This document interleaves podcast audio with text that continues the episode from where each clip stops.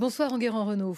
Bonsoir. Un vent de révolte a soufflé sur le paysage audiovisuel français un jeudi. Oui, lors du colloque Média NPA Le Figaro, tous les patrons du PAF, ceux de TF1, France Télévisions, Canal+, M6 et BFM TV, étaient réunis autour d'une même table.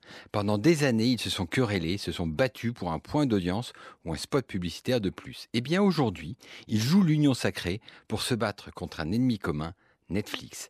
Delphine Ernotte a été la plus virulente. Écoutez-la. Moi, je pense qu'il ne faut pas être naïf euh, sur cette capacité de financement et ces coopérations possibles. Prenons la BBC. Très, très belle boîte. Ils, ont dit, sont dit forts de ça, de cette histoire, de cet ancrage dans le cœur des Britanniques. On va pactiser avec Netflix, pas de problème.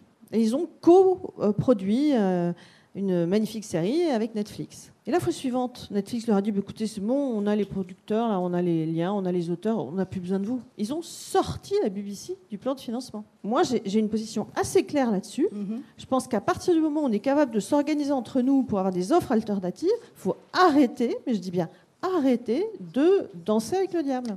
Arrêtez de danser avec le diable. Le terme est fort, mais la réalité est moins évidente. Ainsi, le groupe TF1 et sa filiale Newen produisent en ce moment même une série pour Netflix, Osmosis, qui sera à l'écran en 2019. Et Plus belle la vie, le feuilleton culte de France 3, est aussi sur Netflix. Et que compte-il faire à l'avenir? Alors, promis juré, quand France Télévisions, TF1 et M6 auront créé leur plateforme vidéo Salto, ils retireront leur contenu de Netflix pour les réserver en exclusivité à cette plateforme.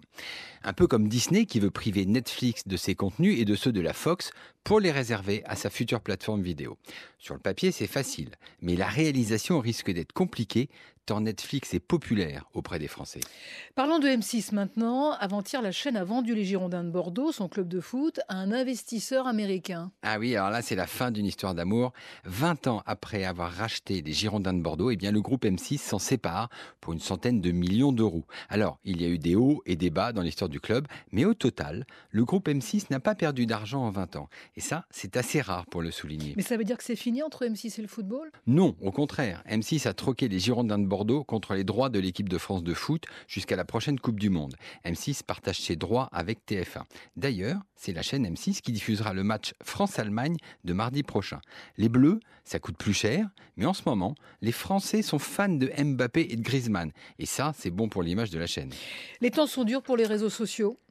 Oui, alors les jeunes, les fameux millennials, sont volages. Ils papillonnent d'un réseau social à l'autre. Ces dernières années, Snapchat avait le vent en poupe avec ses photos qui s'effacent et ses filtres rigolos. Mais depuis un an, le nombre d'utilisateurs stagne à 188 millions d'utilisateurs dans le monde.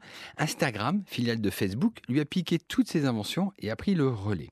Mais c'est de Chine que vient le nouveau phénomène.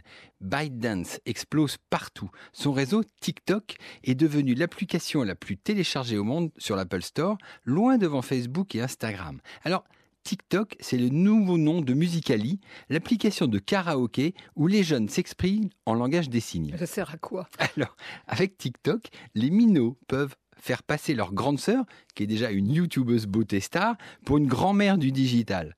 Plus sérieusement, ByteDance, c'est le premier réseau social chinois qui sort de ses frontières et il vaut déjà 75 milliards de dollars. Bah tiens, puisque vous parlez de la Chine, euh, la Chine sera à l'honneur cette semaine. Oui, le MIP TV s'ouvre demain à Cannes. C'est le grand marché des contenus audiovisuels et la Chine est l'invité d'honneur. De nombreux producteurs chinois vont venir présenter leurs programmes pour les vendre aux chaînes de télé occidentales. Après le cinéma, l'empire du milieu étend son soft power à la télé. Enguerrand Renaud, on vous retrouve demain matin dans les colonnes du Figaro. Très bonne semaine et à dimanche prochain. Merci.